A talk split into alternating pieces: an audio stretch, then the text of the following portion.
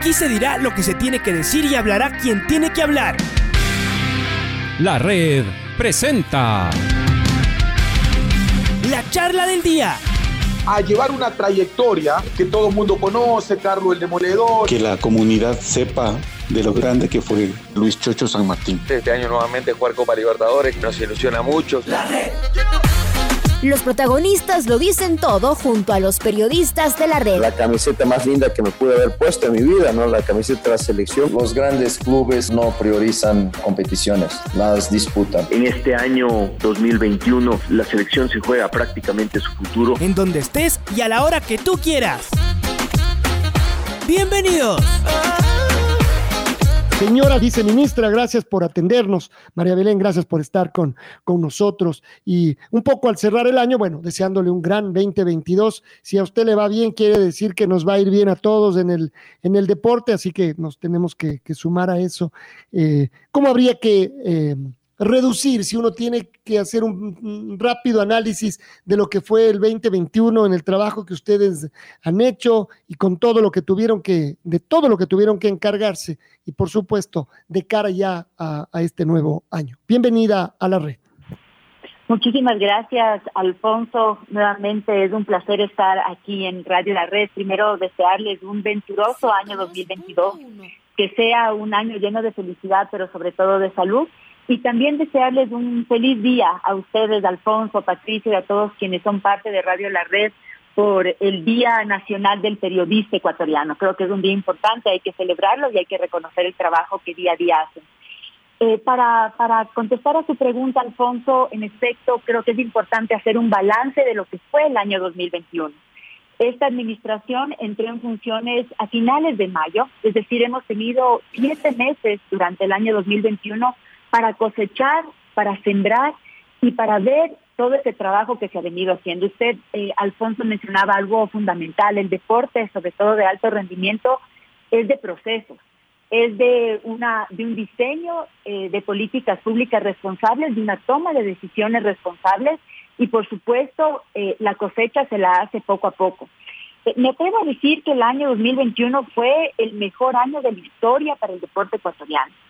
Eh, no solo por las medallas que obtuvimos en los Juegos Olímpicos en Tokio, fueron seis medallas en total, tanto en los Juegos Olímpicos como Paralímpicos, 16 diplomas, igualmente olímpicos y paralímpicos, pero ya al finalizar el año tuvimos los Juegos Panamericanos Junior, que en efecto responden ya al nuevo ciclo olímpico de cara a París 2024, y allí el Ecuador obtuvo 53 medallas.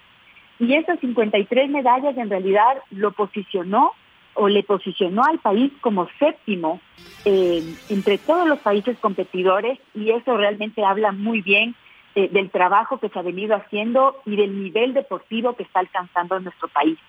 Después tuvimos los Juegos Nacionales, eh, tanto juveniles como adaptados, es decir, para personas con discapacidad. Y este es definitivamente un logro de esta administración. Después de dos años de para, eh, uno de ellos, por supuesto, por la pandemia, que fue muy complicado, logramos retomar esta actividad, que es parte del desarrollo deportivo del país, quizás más bien a nivel formativo. Es decir, las federaciones deportivas provinciales se ponen eh, en la misma cancha para competir y para medirse. Allí tuvimos la participación de más de 3.000 deportistas de las 24 provincias del país y logramos, por supuesto, que también los deportistas con discapacidad estén en los mismos escenarios, en las mismas condiciones, con toda la dignidad que se merecen, eh, que, merece su tratamiento y el trabajo con ellos y pudieron competir. Eso, además de los réditos en el ámbito deportivo, también eh, a nosotros, como ustedes saben, nos gusta hablar de los réditos económicos que le da el deporte al país la dinamización de la economía que justamente tiene el, eh, como o aporta el, deporte. Estos Juegos Nacionales se dieron en Imbabura, eh, tanto los Juegos Nacionales juveniles como los adaptados, y hemos logrado cuantificar una eh, inyección de 2.3 millones de dólares justamente a través de los Juegos Nacionales. ¿Por qué?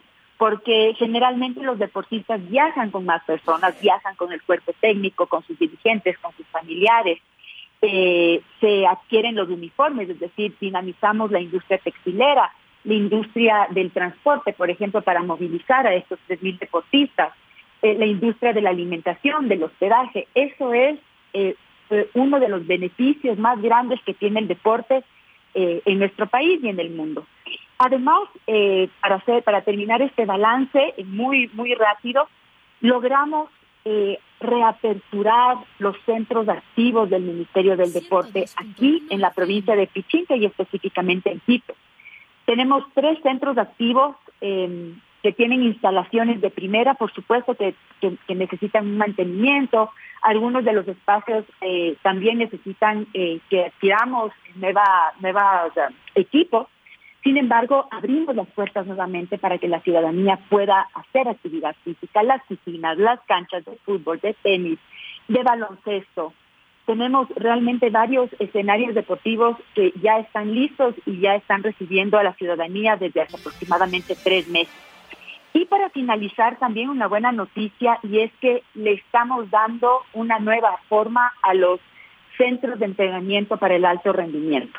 Eh, creo que gran parte de la ciudadanía conoce de la problemática, muchas eh, infraestructuras abandonadas por años, que carecían de un modelo de gestión, que carecían de un modelo de sostenibilidad. ¿Y qué quiere decir esto? Que más allá de la autoridad de turno, ese espacio pueda mantenerse vivo y activo. Eh, recibimos uno de esos grandes problemas eh, justamente al inicio de nuestra administración y ya estamos solucionándolo. Pudimos abrir hace dos meses el centro en Carpuela, en la provincia de Imbabura, y los deportistas de las federaciones provinciales y también los deportistas de alto rendimiento ya están entrenando allí, tanto eh, deportistas del sector convencional como del deporte adaptado, del sector adaptado, es decir, deportistas con discapacidad. Estamos por reaperturar el de Río Verde, justamente hemos trabajado de la mano con el Ministerio de Transporte y Obras Públicas y hemos acelerado responsablemente el proceso de liquidación de la empresa CARP, que es justamente quien administra el resto de centros de entrenamiento del alto rendimiento. Estamos trabajando en un modelo de gestión para que estos espacios no necesariamente sean administrados por eh, el Ministerio del Deporte, sino que también se pueda abrir la puerta para que otros actores involucrados, ya sea empresa privada, EGAT, eh, los mismos organismos deportivos puedan hacer uso de esas instalaciones y administrarlo responsablemente.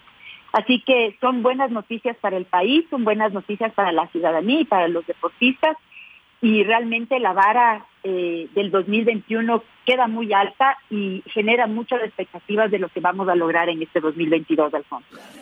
Me voy a quedar justo con lo, con lo último, para que este sea el, el puntapié inicial hacia el 2022. Esto de los de los centros de alto rendimiento.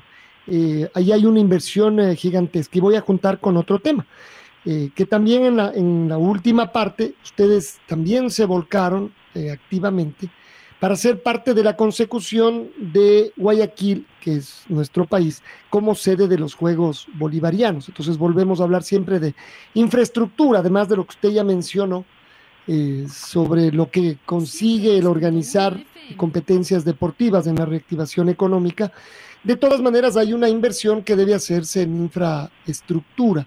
¿Cómo se junta una cosa con, con otra? Es decir, además, esto de los centros, es que hay que seguir invirtiendo dinero ahí, es que se pretende tener eh, una administración particular, eh, mixta, donde realmente puedan servir los centros para lo que en principio uno pensaba fueron creados, aunque después eh, cayeron en el, en el desuso eh, y entonces que realmente sirvan a los deportistas, María Belén? Bueno, Alfonso, usted ha mencionado algo fundamental y, quizás se me pasaba por alto entre tantas buenas noticias y es que en efecto el país logró eh, conseguir la sede para los Juegos Bolivarianos para el 2025, que hará parte del siguiente ciclo olímpico justamente para llegar a Los Ángeles en el año 2028 y eso definitivamente representa una alegría para el país y un gran compromiso para todos los niveles de gobierno, encabezado por el gobierno nacional, por supuesto, pero también para los gobiernos autónomos descentralizados, es decir, para los municipios, para las provincias. En general, la provincia de Guayas, eh, ya que Guayaquil y Guayas será la sede de, de los Juegos Bolivarianos, pero también para las provincias aledañas. Eh, confluyen varios actores justamente para darle vida a este gran sueño que hemos eh, logrado, que es ser la sede de un juego bolivariano, es decir, un, un evento deportivo de gran magnitud que, que acogerá a miles de deportistas de varios países del mundo y que exige para que nuestro país tenga las instalaciones y los escenarios deportivos de calidad. Y allí justamente respondo a, a su pregunta, Alfonso, en el sentido de cómo tomar esas decisiones de la forma más responsable e, insisto, más sostenible. Se pensó hace varios años atrás, y esto era parte de una política del gobierno de turno, que el gobierno debía hacerse cargo de todo y que los recursos aparentemente iban a ser ilimitados. Y nos hemos dado cuenta con el paso del tiempo de que esto es absolutamente falso. Eh, porque por un lado los recursos siempre van a ser limitados, pero por otro lado el Estado como tal, los, los gobiernos como tal, muchas veces no tienen el dinamismo, la eficiencia para administrar correctamente estos espacios.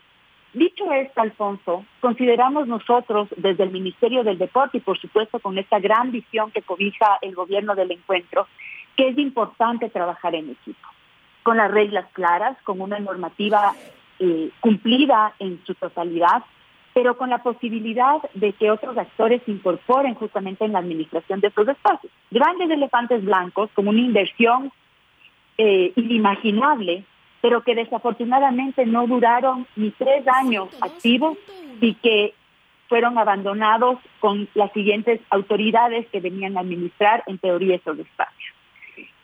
Dicho esto, estamos justamente analizando este modelo de gestión, de administración y de operación para los centros de entrenamiento deportivo. Eh, y aquí me detengo en este nombre que acabo de mencionar, Alfonso, porque para nosotros estos centros, por supuesto que tienen que estar disponibles para los deportistas de alto rendimiento, merecen esos espacios, pero también consideramos que la ciudadanía en general debe acceder a estas instalaciones. Incluso, creo que es importante mencionar, Alfonso, que varios de los escenarios deportivos de estos famosos o mal, mal llamados centros de alto rendimiento no cumplían con la normativa internacional eh, respecto a las dimensiones de los escenarios. Por ejemplo, la, pista de atletismo en, en, Río Verde, en Carpuela, y muchos otros escenarios que al no cumplir con, con, con, las dimensiones reglamentarias, por supuesto no pueden llamarse tampoco escenarios del alto rendimiento, porque no podrían tampoco recibir a una competencia internacional eh, y validar, digamos, los resultados en estos escenarios. Dicho esto, tenemos una visión mucho más amplia de cómo deberían manejarse estos espacios, administrarse, y sin duda contamos con que la empresa privada, los organismos deportivos, los mismos municipios pueden ser parte de esta coadministración, de esta cogestión de los espacios. Eh, y este, otra vez, siempre como un tema que es fundamental y que del cual se habla mucho, pero después rápidamente pasa al olvido, ¿no? El, tema de cómo están los escenarios, y no solo es tenerlos, sino después cómo, cómo mantenerlos. Bolivarianos y sudamericanos. Eh, yo aquí siempre me, pregunto eh, cuánto es lo que en todo, en toda la preparación de los deportistas, que tiene que ver con, con entrenadores, con bueno, lo que ellos mismos necesitan, con competencias. Eh, ¿Cuánto le corresponde al, ministerio, a las federaciones? Si de todas maneras, aunque fueran las federaciones, esto es del ministerio y también el Comité Olímpico. Y si hablamos del Comité Olímpico, también nos referimos al, ministerio. Es el Ministerio del Deporte en el que recae toda la responsabilidad o solo es una parte cuando nos, cuando nos estamos refiriendo a la preparación de nuestros deportistas para el inicio del ciclo olímpico, María Belén. Estamos hablando, Alfonso, de los Juegos Bolivarianos en Guayaquil, ¿verdad? No, no, no. Me refería a lo de este año ya. Ya estoy hablando de ya aterrizando al 2022, que es el inicio del ciclo olímpico con los bolivarianos en, en junio y los y los sudamericanos después de ya cerca del año. Es decir, lo de Valle Dupar, que es en, que es el bolivariano que con el que comienza. Así es, así es. Eh, justamente para este primer semestre del año 2022 tenemos ya contemplado la participación eh, eh, de nuestros deportistas en varios eventos deportivos. Primero, eh, comenzar por los Juegos Olímpicos de Invierno, estimado Alfonso, que son justamente en, en China, en Beijing, y que el Ministerio del Deporte invertirá exactamente 38 mil dólares para la participación de nuestra única deportista. Eh, increíblemente el Ecuador eh, tiene también participación en los Juegos de Invierno, a pesar de que nosotros no tengamos eh, justamente esa temporada aquí en el país. Y se trata de la deportista Sara, que justamente está clasificada en esquí olímpico. Ella, ella es nuestra única deportista y representante en los Juegos de Invierno y invertiremos 38 mil dólares y posteriormente ya tendremos una participación un poco más amplia en los Juegos Suramericanos de la Juventud que van a ser en abril en Argentina, donde participarán 211 deportistas y el ministerio invertirá 670 mil dólares ya para garantizar no solamente su participación, sino también la, la, preparación previa. Y eh, en mayo, en Brasil, tendremos también los Juegos Sordolímpicos, que responden justamente a este ciclo paralímpico eh, del, deporte adaptado para nuestros deportistas con discapacidad auditiva. Cerraremos el primer semestre con los Juegos Deportivos Bolivarianos, que va a ser justamente en Colombia, en el Valle Upar, donde va a participar 450 deportistas ecuatorianos. Y allí se hará la, principal inversión de este primer semestre con 1.4 millones de dólares. Ahora, esto significa ese recurso que les he conversado, les les he expuesto, son recursos que nosotros transferimos a las federaciones ecuatorianas por deporte para que ellas sean las que se eh, encarguen de cubrir todas las necesidades del deportista previo a la participación y durante la participación. ¿Qué quiero decir con esto? pago de los entrenadores, adquisición de indumentaria, adquisición de implementos deportivos, posteriormente la adquisición de los pasajes aéreos, el hospedaje, toda la movilización, entre otros rubros que debe cubrir justamente el país para garantizar la participación de nuestros deportistas. Y quizás, Alfonso, me detengo un segundo porque muchas veces eh, se, ha, se, ha, desconocido eh, el rol que tiene el Ministerio del Deporte, no solo como emisor de la política pública en relación al alto rendimiento o al deporte formativo o a la actividad física, sino también el compromiso que realiza mes a mes y todos los años para transferir estos recursos a los organismos deportivos. Dado que estamos eh, en los primeros días de enero, es importante contarles, Alfonso y amigos, que el Ministerio del Deporte destina más de 50 millones de dólares todos los años para transferir a los organismos deportivos y que cubran las necesidades de los deportistas. Por eso, cuando hay una, una queja, una denuncia de que los deportistas no han recibido eh, el apoyo suficiente, debemos regresar a ver las competencias y qué es lo que hace cada uno de los actores de este gran ecosistema del deporte. La diferencia con años anteriores es que esta administración ha definido un modelo para asignar esos recursos económicos a los organismos deportivos, porque increíblemente en anteriores ocasiones no existía un modelo de asignación, no existían parámetros claros con porcentajes claros de cómo se asignaba ese recurso a una federación ecuatoriana o a una federación provincial o a una liga cantonal o una liga barrial o parroquial, porque incluso llegamos hasta ese nivel para financiar el deporte desde la base. Así que en los próximos días justamente estamos emitiendo ya el nuevo modelo de asignación de recursos para que esa transferencia de los más de 50 millones de dólares se lo haga de manera responsable, que se determine exactamente cómo se van a utilizar esos recursos del Estado y por supuesto que se garantice cubrir lo que los deportistas necesitan, que ese al final del día es el objetivo. Es todo esto, además que describe María Belén en, pocos minutos, eh, en realidad es un entramado complejo, ¿no? Siempre nos quedamos pensando que había una partida para una federación que tenía que gastarse, pero no se cumplieron todos los pasos administrativos y entonces al final ese dinero tuvo que regresar. Es decir, sí había los recursos, pero no se los gastaron. Y, cuando oímos que siempre uno de los problemas que tienen los deportistas es la falta de recursos, eh, claro, se vuelve esto como, como increíble. ¿Cómo hacer que las federaciones por deporte, no se diga las provinciales, pero las por deporte, efectivamente inviertan todo lo que les corresponde, como, bueno, como bien lo dice María Belén, que lo hagan bien, responsablemente, pero ¿cómo hacer que inviertan todo? Es decir, que no haya una excusa para decir, no tuve en qué gastar, poco menos, no, no, no tuve deportistas, lo cual, como volvemos a decir, parece una locura. Así es, parece una locura, pero, pero resulta una realidad eh, de hace muchos años. Eh, y esto tiene unas repercusiones muy fuertes en el desarrollo deportivo del atleta, de, en general del país.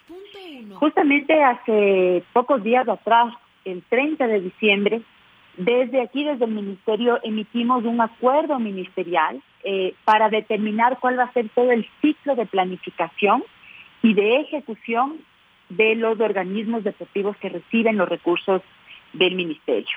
Eh, allí se ha establecido claramente los parámetros, los lineamientos e incluso las líneas en donde se puede invertir ese recurso que es transferido del ministerio.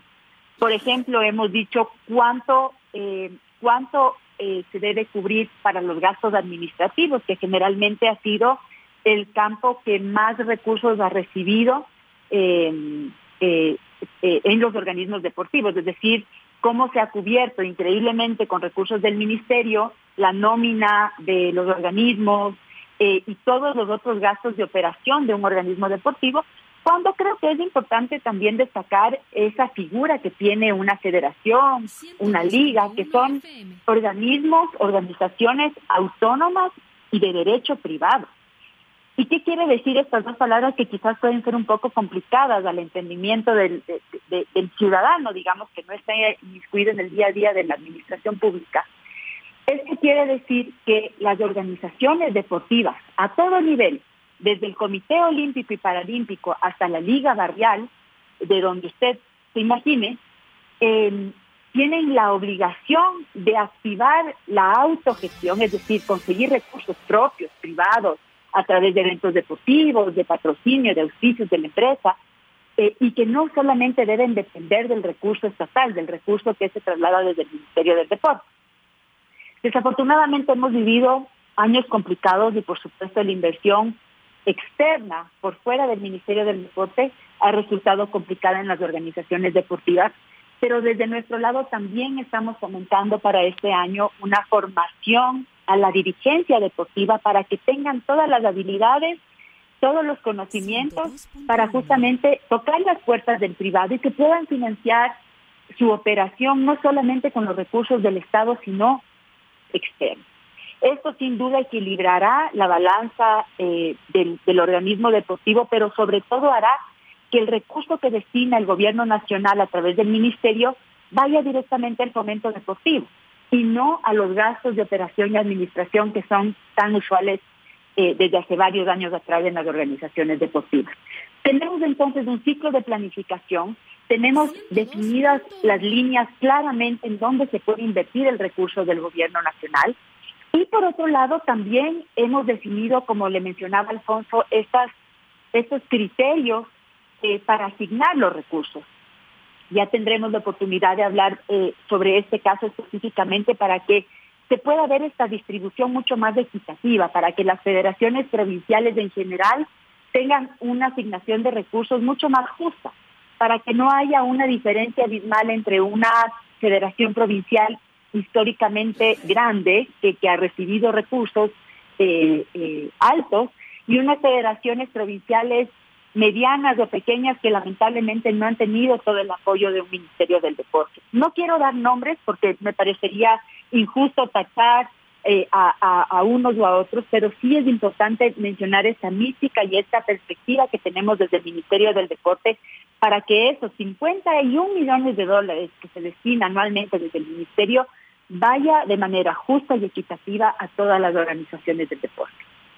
Y qué, qué difícil hacer este, este tema ya quirúrgico del, del uno a uno, de cómo está cada una de las, de las federaciones. Y yo también ahí voy a preguntar esto otro que, que también nos da vueltas, porque está claro que no todas las federaciones se manejan bien.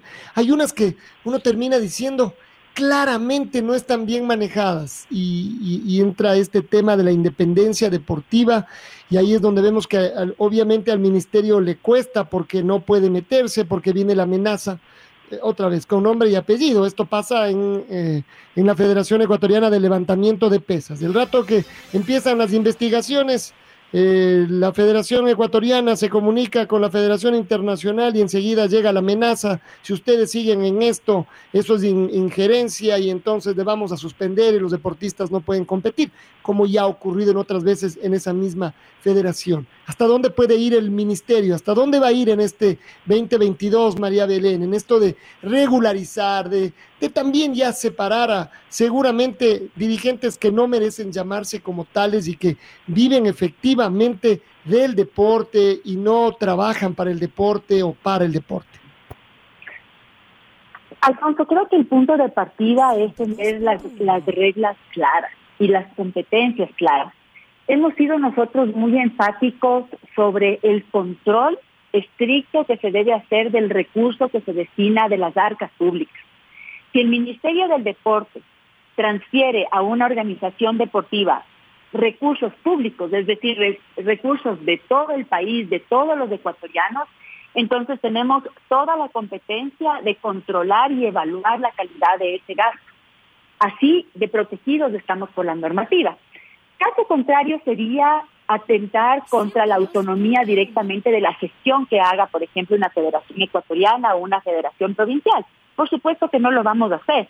Nosotros para eso dictamos políticas y ellos deben cumplir, pero específicamente para la asignación de recursos tenemos todas las competencias, no solo de asignar y de transferir, sino de controlar ese uso. Por otro lado, también creemos, y ya lo mencionaba hace algunos minutos atrás, que la dirigencia deportiva no solo debe renovar, no solo, no solo debe dar la oportunidad a nuevos liderazgos, sino que también debe profesionalizarse, debe formarse. Y es justamente allí en donde hemos eh, acentuado el trabajo en el nuevo proyecto de ley del deporte, que está prácticamente en un primer borrador. Eh, esperamos presentarlo en el primer trimestre de este año, ya desde el presidente de la República a la Asamblea Nacional y hemos hecho énfasis en la formación del dirigente barrial. No solamente desde la ley, sino ahora en el nuevo plan de alto rendimiento que entra en vigencia justamente desde, desde el 3 de enero, desde el lunes. Y en este nuevo plan hemos dicho, de acuerdo, el Ministerio del Deporte tiene una competencia importante para promover, para desarrollar, para comenzar el alto rendimiento. Eh, va a destinar 70 millones de dólares para este nuevo plan que se lo desarrollará hasta el año 2025, pero también le hace una apuesta importante a quien dirige el deporte de alto rendimiento en nuestro país. Y es así como hemos contemplado en este nuevo plan, que ya está publicado en la página del Ministerio y también ha sido compartida en distintos medios de comunicación y espacios, está contemplado el programa de formación dirigencial Ruta AR, Ruta del Alto Rendimiento. Con el apoyo de la academia lograremos formar a los dirigentes barriales justamente en estas, eh, en estas áreas en donde quizás más debilidad hemos identificado, en la administración, en la gestión financiera, en la autogestión, pero también en esas habilidades blandas que tanta falta le hacen a quienes em, han estado en esta esfera polémica. Usted ha mencionado una, una federación ecuatoriana, pero sobre todo los deportistas, denuncian este maltrato, esta falta de comunicación asertiva con sus dirigentes, etcétera. Entonces, desde el ministerio queremos, por supuesto, fortalecer ese eh, eh, eh, esos conocimientos y ojalá profesionalizar esa dirigencia barrial y motivar a, otras personas para que puedan acceder a esos espacios de decisión. De hecho, este programa Ruta Aérea, que está dentro del plan de alto rendimiento, no solo será accesible para los dirigentes barriales, eh, deportivos, sino también para los deportistas que quieran cursar ese programa, con miras ojalá a que alguno de ellos al finalizar su carrera deportiva se anime también a dirigir esa organización deportiva a la cual perteneció durante varios años. Estamos hablando con la viceministra de Deporte, la señora María Belén Aguirre, a quien le saludamos con cordialidad. Eh, María Belén, qué gusto saludarte. Eh, en el cierre de la entrevista, eh, quiero preguntar también, y creo que esto será motivo de encontrarnos en una nueva oportunidad para que eh, con toda esta um, facilidad que tienes para contarnos y exponernos lo que, lo que el Ministerio del Deporte está realizando, eh, pues lo que te voy a preguntar seguramente sería motivo, insisto, de una entrevista entera es el plan del deporte eh, de recreación. Porque claro, hemos hablado mucho sobre todo de alto rendimiento, de entrega de recursos, de esta parte que es como más visible, pero en cambio, la recreación es en cambio lo más masivo. Eh, así a grosso modo, ¿nos puedes contar, María Belén, por favor, qué es lo que cree y qué es lo que está haciendo el Ministerio del Deporte para que el Ecuador se active deportivamente? Claro que sí, Patricia, muchísimas gracias eh, nuevamente también por darnos este espacio y ojalá nos veamos pronto para, para conversar de tantos, tantos temas que tiene el deporte. Eh, específicamente en eh, lo que se refiere a la promoción de la actividad física, realmente hemos dado pasos importantes.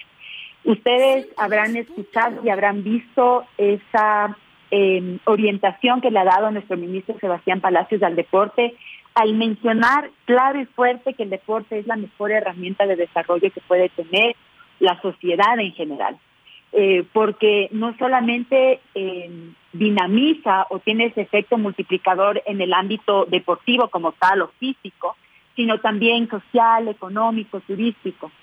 Es así como le hemos dado un giro eh, totalmente distinto al de anteriores administraciones, primero duplicando el recurso eh, de inversión directamente desde el Ministerio del Deporte para el año 2022 Hemos duplicado ese recurso y por supuesto también hemos diseñado nuevos proyectos. Puntualmente, con el registro civil, estamos levantando eh, el nivel de sedentarismo que tiene la población ecuatoriana. Y, y, y, pongo este tono porque increíblemente nunca en el país se ha medido el nivel de sedentarismo del ecuatoriano. Y esto realmente resulta preocupante porque no tendría o no habría una base técnica para determinar correctamente las políticas de actividad física. ¿Qué nivel de sedentarismo tienen los adultos, los adultos mayores, los niños, los jóvenes? Así que desde hace un mes específicamente iniciamos a través del censo que realiza el INEC una encuesta específica para determinar el nivel de sedentarismo. Con esta información que esperamos tener en el transcurso de este primer semestre, Tendremos también datos relevantes para saber exactamente hacia dónde orientamos los proyectos de actividad física, pero no nos quedamos quietos. Eh, justamente en la tercera semana de enero arrancamos un proyecto de deporte para el desarrollo.